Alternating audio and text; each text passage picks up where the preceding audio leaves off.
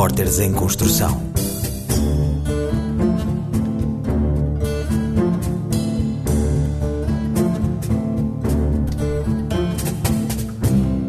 Começamos esta viagem embalados pelo oceano. Num país de tanta costa, sobrevive uma tradição antiga, que é ainda sustento para comunidades de norte a sul. Falamos da arte chávega e da força do mar que desafia a bravura do homem.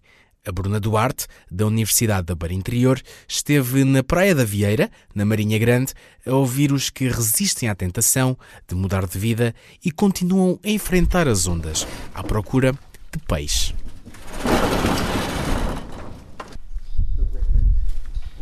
Bom dia. Entramos em casa de gente do mar. Por estas bandas, Luís e Sérgio são Luís da Branca e Santinho. Mas tu, tu na outra vez não, metes a trabalhar em você ou daqui? Nestes barracões há redes, muitas e tratores. Já se prepara o arranque de mais uma época de pesca para o Lusitano. É que isto é só, já só falta um mês e... É um trabalho com- duro. É duro e pouco rentável. É pouco rentável. Praticamente é para a manutenção das coisas. É mesmo porque se gosta. É porque se gosta mesmo, Que isto- porque senão já, Nós falamos, já estamos nisto há 11 anos. Eu, tu estás a eu já mais. mais. Mas este é mesmo por gosto, porque isto. não. Epá, a mim foi. Eu comecei a estar lá na praia e via, eu via este, ele e os colegas, outras pessoas a, a fazer este tipo de pesca e sempre me, me atraiu. Pronto, e é uma coisa que eu agora adoro, adoro fazer, mas é. Mas é como, como, como dissemos, isto é mesmo só por, por gosto. Fala-se da arte chávega, a arte rainha da Praia da Vieira no Conselho da Marinha Grande.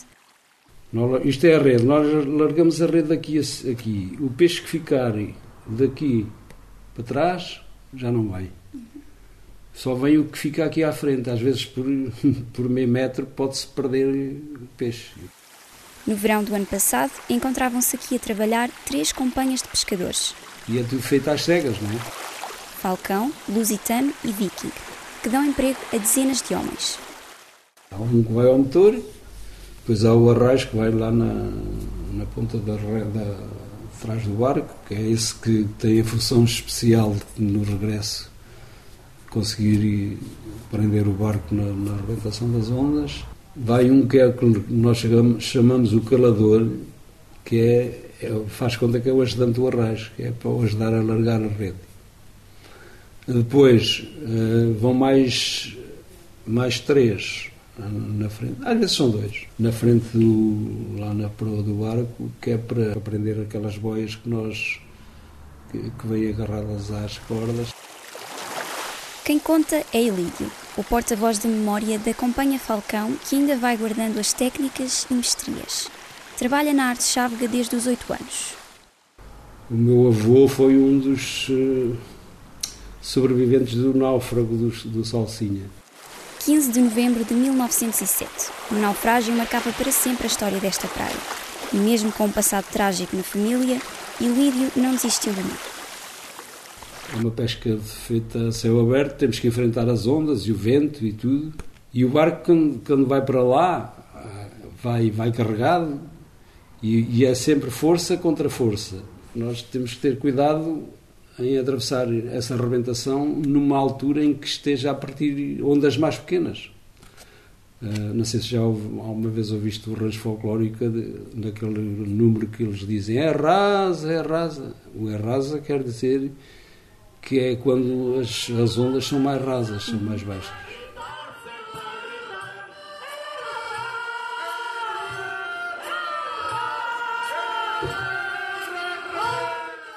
As dificuldades precisam de truques. Vêm do tempo antigo, dos antepassados, amarrados a estas cordas na memória. António Ferreira pertence à companhia Viking. Já pesca há 18 anos, mas nem é natural da Praia da Vieira, nem tem família ligada ao peixe. Diz que o mar lhe despertou interesse. Faço tudo, só faz tudo. Um dia rimos, que é "Ei, hoje foi um dia muito no outro dia andamos aqui, nada. As pessoas têm outra vida, todos, ninguém vive da pesca aqui 100%. Não se podendo afirmar ao certo quando e onde começou a arte chávega, sabe-se que esta pesca continua a ser praticada com afinco na comunidade da Praia da Vieira. O presidente da Junta, Álvaro Cardoso, recorda que a vida de quem vai ao mar nunca foi fácil, nunca foi sinal de estabilidade financeira. Faziam seis meses na Praia da Vieira e os outros seis meses iam para as margens do, para a zona ribeirinha do Tejo um, e, onde, e onde se fixavam. Os pescadores no, no inverno, o mar não dava condições para poderem trabalhar. A arte chávega da Praia da Vieira continua a dar nas vistas. Mas já apanhámos alguns sustos. Alguns sustos, mas, mas que Temos sorte também de ter um barco bom e grande. Sim, que aguenta mais. eh, que aguenta muito mar, mas já apanhámos bons sustos. A passar o mar, falharmos a rasa e depois levámos com ondas, um, dois, três metros em cima. E depois os motores afogam, começa a entrar água quando eles batem, quando o barco oscila muito, então ficam quase sem trabalhar. A onda trouxe-nos o barco e nós queremos endireitar devagarinho Não, não e vem outra logo, outra onda. É como se fosse um destino incerto. Entre companhias dizem que não se podem ver uns aos outros, mas quando alguém está em apuros no mar, o espírito de entreajuda fala mais alto. As diferenças ficam em terra. Agora, os vikings é que já passaram um bocado no mar, já naufragaram duas vezes. Nós fomos lá buscá-los uma vez. Isso é, é o espírito entre ajuda que há entre os pescadores. Em dias de pesca, há sempre veraneantes que preenchem o areal e o pardão. Ficam a assistir à chegada do peixe, acabado de sair das redes, e à azáfama imparável dos pescadores. Então, quando o peixe sai, aquilo lá. Vão, acho que vão, vão nos peitos, vão nos chapéus, vai peixe em todo lado, levam-nos o peixe todo. que vêm da zona do Fundão, de Castelo Branco, de Abrantes, de Tomar, aos fins de semana, vêm aqui de propósito, fazem quilómetros e quilómetros para virem aqui à, ao peixe. Quando o mar deixar, lá para abril ou maio, os barcos coloridos hão de voltar à pesca e as redes voltam a ser lançadas. É a resistência a mostrar-se, por muito incerto que seja o futuro. Acabando esta geração, acabou. Sim, não mais ninguém novos, quer, ninguém quer, agarrar isto. Isto dá muito trabalho mesmo. É só por gosto e dá muito trabalho. Os porta-vozes da memória reconhecem o valor que a arte chávega tem, quer seja pelos antepassados ou pelas marcas identitárias de uma comunidade, que ainda encorajam o ofício. O mar continua à espera. Da beira-mar, voamos para o ponto mais alto de Portugal continental. Chegamos à Torre e a um pequeno centro comercial onde há bancas com produtos típicos da Serra da Estrela. É um ponto turístico que recebe pessoas de todo o mundo atraídas por paisagens capazes de tirar o fôlego. Os portugueses compram mais e não resistem ao queijo de ovelha. A Sara Silva, a Laís Moreira, a Daniela Ferreira, a Sandra Rodrigues e a Daniels Afonso subiram à serra para ouvir quem dá a provar os sabores da região. Bom dia, tudo bem? Também apanhar um bocado de sol. Pois está bom, por acaso está bom. Então vamos pôr aqui uma tábuazinha de enchidos e de queijo para vocês provarem. É pelo paladar que se convida cada cliente. Presunto é de porco branco, Ok. também temos porco preto, este é de porco branco, Ok. e é curado ali em Oliveira do Hospital. Se alguém lhe disser aqui que faz queijo ou assim, está enganado. São os sabores que se vendem a quase 2 mil metros de altura. Entramos no centro comercial da Serra da Estrela. daqui a banca de Paulo Brás é uma das primeiras a dar nas vistas. Queijo, presuntos, enchidos, pantufas, luvas. Se for de verão, já não se vende as luvas nem as botas, mas vende-se um bocadinho de louça, um bocadinho de artesanato, uns licores, um mel. Quero que um licorzinho. Pode ser, se faz favor. É uma espécie de negócio de família, com mais de 20 anos. Isto é muito forte. Do sabugueiro para a torre. A Paulo junta-se um primo, Ricardo Dias. Domina algumas línguas e ajuda a chamar turistas com truques. Calarem-me picante. Ainda agora, os senhores que entraram não gostavam de queijo. Tentei dar logo a provar o presunto para cativar lá as pessoas que não gostam de queijo. A conversa flui e, às vezes ficam, ficam pessoas já quase amigos da- da- da- daqui da nossa, da, da nossa lojinha e até lhe damos um contacto. Se precisarem lá em casa, nós mandamos pelo correio. Ou alguma informação, se há neve, se não há neve. anda só a passear, mas a gente É, anda tudo a passear aqui. Já tive aqui um senhor que estava aqui sentado, tinha ali uma, metade de uma broa e disse assim, pode-me vender esta metade de uma broa? E digo-lhe assim, não, te ofereço. Foi-se embora, foi o melhor cliente que cá tive durante o dia. Está a ver? E voltou. E voltou. E continua a voltar. Isso é E é. agora com os, com os netos. O estrangeiro, estrangeiro, estrangeiro mesmo, o, o- quase que não compra mesmo nada.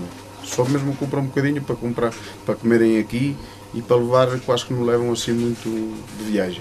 Agora, se for português que esteja no estrangeiro, aí levam bastante. Os imigrantes, os nossos imigrantes portugueses levam bastante. É um domingo de céu limpo e de vento. A neve, pouca, é o grande chamariz para as famílias e para o negócio, mesmo que atrapalhe a subida à serra a qualquer vendedor. Temos quatro pneus de neve, mas mesmo assim tem que subir sempre com cuidado porque o gelo não se vê. E vimos mais devagar. É, é mais salgado. Ele não é salgado, leva mais quantidade desta florzinha, que é a flor do cardo que o torna mais forte, está a ver? Há um cheiro forte nestes dois pisos, onde os produtos se repetem. As bancas, dezenas, estão todas ocupadas. Rafael Pinto vem de ceia todos os dias para conhecer o mundo. Está a ver? Então, como é que patrão? Nem deita cheiro nem nada, é mais que queijinhos. tudo. Aqui temos clientes de toda a parte do mundo. China, japonês, coreanos, israelitas, franceses, toda a, toda a zona, Brasil, todos os Estados, América, Canadá. É todo o mundo aqui. 35 e 10. A ti vocês veem de luxo? Viana. Viana do Castelo, veio de autocarro. Uhum. Pertinho. Só a pena não ter neve. Vem-nos ver a nós, já vale a pena. Ah, tem um bocadinho de neve. Eu já cá vim umas poucas vezes e nunca tive neve. Esta Este vez é. ano está bom com a neve. É, um dia neve, dois dias chuva, derrete a neve toda. Rafael agarra-se aos costumes e tradições de identidade serrana para vender. Umas vezes os mitos e lendas, outras o saber dos pastores. Explicamos que o leite é a ovelha bordaleira que é típica da, da Serra da Estrela. Explicamos o que é que são os queijos. Nem toda a gente sabe distinguir uma ovelha de uma cabra, por exemplo. Chegam aqui e pensam que é tudo igual, mas não. Manteigado, meia cura e curado. É, se não como a primeira. O queijo de ovelha é o produto mais apreciado em qualquer banca e o ano todo. É a produção autêntica. Olha aqui, ó. ó essa bacia. A marca Ceia Serra da Estrela está muito industrializada. Por exemplo, você vai a Mirandela a uma feira, eles não são de lá e vendem queijo. Isso para nós é, é pé- muito péssimo. E sendo industrializado, você pode praticar um preço mais baixo. E nós aqui não podemos porque é um queijo que dá muito trabalho. Ainda assim, e apesar dos desafios, estes vendedores não desistem da torre. É por amor ao negócio e ao que a Serra tem de melhor. Mesmo que tenham passado 45 anos. É ou não é, Humberto Amorim? Começasse hoje, começava aqui outra vez. E o desejo repete-se entre vendedores, que haja sempre quem volte. Tom, muito obrigado e até uma próxima. Deixamos o centro do país rumo atrás dos montes, a região que é tantas vezes o retrato de um interior desertificado e envelhecido. É lá também que as respostas dos serviços sociais são mais difíceis de encontrar. As instituições, que têm um papel importante na luta contra a solidão, nem sempre conseguem dar resposta a todas as necessidades. Por isso, é importante um envelhecimento ativo que nos deixe ser autónomos por mais tempo. A Mariana Moraes, do Instituto Politécnico de Bragança, foi ouvir quem ainda continua a manter a vida ativa aos 91 anos. Nos últimos anos, o número de população com idade superior a 65 anos aumentou significativamente. Há, por isso, cada vez mais idosos a pedir vagas nos lares da terceira idade. Mas também há quem consiga uma longevidade, com independência e qualidade de vida.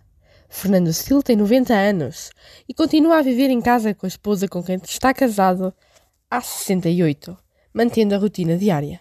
A minha rotina, olha, é levantar-me, tomar um pequeno almoço e dar uma volta à vila. Todos os dias. Dou a mesma volta. A mesma, uns, uns vezes por um lado, outras vezes por outro, não é? Apesar da idade avançada, Fernanda faz uma vida normal sem precisar de grandes ajudas, mesmo quando vai ao médico. Quando é uma consulta que não é demorada, vou sempre sozinho. Se a consulta é uma consulta para de exames, para ver exames e coisas, então vai sempre a minha esposa comigo. Depois de uma vida de trabalho, Fernando Sil dedica os tempos livres a diversas coisas, incluindo as novas tecnologias. Vejo televisão, ler livros não, porque a vista já não ajuda. Antes lia, agora vejo o computador, vejo filmes na televisão, vejo noticiários todos. Fernando Sil conseguiu envelhecer bem, mas nem sempre é assim. Há muitos idosos e famílias a procurar instituições com pedidos de ajuda. No Centro Social de Mogos, em Carraseda de Anciães, a diretora não consegue dar resposta a todos os pedidos de ajuda. Há uma grande procura dos serviços das instituições, quer seja de centro-dia, quer seja de serviço de apoio domiciliário, mas essencialmente Uh, e maior procura e maior número de pedidos está na estrutura residencial para pessoas idosas, os antigos lares de idosos. Para além das dificuldades em apoiar e acolher todos os idosos que pedem ajuda, Alexandra Rodrigues fala ainda da falta de pessoas interessadas em trabalhar na área. Todos os dias eu fazia entrevistas de trabalho de pessoas que se voluntariavam e se disponibilizavam a trabalhar diretamente com, eh, com as pessoas idosas, tanto no seu domicílio, como em centro-dia, como em ERP. Atualmente há muita falta de pessoas para trabalhar nesta área. Viver de uma forma ativa pode fazer a diferença, até porque as respostas dos serviços sociais são cada vez mais difíceis de encontrar. E já que falamos da nossa casa, falemos também de quem deixou o conforto do lar a centenas e milhares de quilómetros para vir procurar novos horizontes em Portugal. Muitos vêm para estudar, outros para trabalhar. O que é certo é que a chegada de imigrantes ao interior do país dá vida aos territórios mais pequenos. Mas como será lidar com a distância? Do que sentem mais falta? A Isabela Speaker Silva, do Instituto Politécnico de Bragança, foi medir o pulso às saudades. Quando pensamos em estudantes internacionais, normalmente os associamos a diversão, festas e viagens, mas pouco lembramos da saudade que sentem de casa. Letícia Calabria tem 22 anos e é natural de Belo Horizonte, no Brasil. A estudante, que está em mobilidade acadêmica no curso de Comunicação e Jornalismo, fala sobre as dificuldades em deixar a família para trás. É, cada dia que passa eu percebo mais como que eu sou apegada à minha família, a estar com eles, a dividir minha vida com eles. E eu tenho uma irmã pequena e perder o crescimento dela, mesmo que por pouco tempo, é muito doloroso. Tenho muito medo dela se afastar de mim, perder a confiança, o carinho que ela sempre teve por se acostumar com essa distância. Pedro Cassana tem 27 anos e é estudante do curso de turismo. Para ele, a culinária e o povo brasileiro estão entre as principais saudades. Sinto falta do feijão, que é muito bom, vai, eu gosto muito. Mas o que eu mais sinto falta aqui é do calor humano do brasileiro. O calor do brasileiro é algo que não, não consigo achar em outros tipos de pessoas, culturas e afins. Pedro também conta o que faz para lidar com a falta de pessoas queridas eu busco fazer coisas que me remetam às pessoas ou lugares que eu sinto falta. Por exemplo, minha mãe é muito católica, então toda vez que eu vou numa igreja é o momento que eu consigo estar mais próximo. Jennifer Almeida é original da ilha de Santiago, no Cabo Verde, e está cursando comunicação e jornalismo no Politécnico de Bragança. A estudante, que já é mãe, fala sobre estar distante da filha e suas técnicas para contornar a saudade. Bom, no meu país, que eu mais sinto falta é minha filha, porque ela está lá. E já faz dois anos que eu, que eu estou cá e ainda não voltei. Então eu tento focar mais nos meus hobbies aqui, na minha escola, no que eu gosto de fazer, que já te alivia, tipo, te tira um pouco desse mundo de saudades. As histórias, cursos e pessoas podem até ser diferentes, mas o sentimento de saudade de casa é uma marca dos estudantes internacionais. Neste programa do REC, contamos com a participação das alunas Bruna Duarte, Sara Silva, Laís Moreira, Daniela Ferreira, Sandra Rodrigues e Danilo Afonso, da Universidade da Beira Interior, e Mariana Moraes e Isabela Speaker Silva, do Instituto Politécnico de Bragança. Eu sou o Pedro Cardoso, da Universidade da Beira Interior coordenação editorial do REC pertenceu a Fábio Ribeiro. A edição foi do Luís Miguel Nogueira, jornalista da Rádio Marcoense. REC Repórteres em Construção.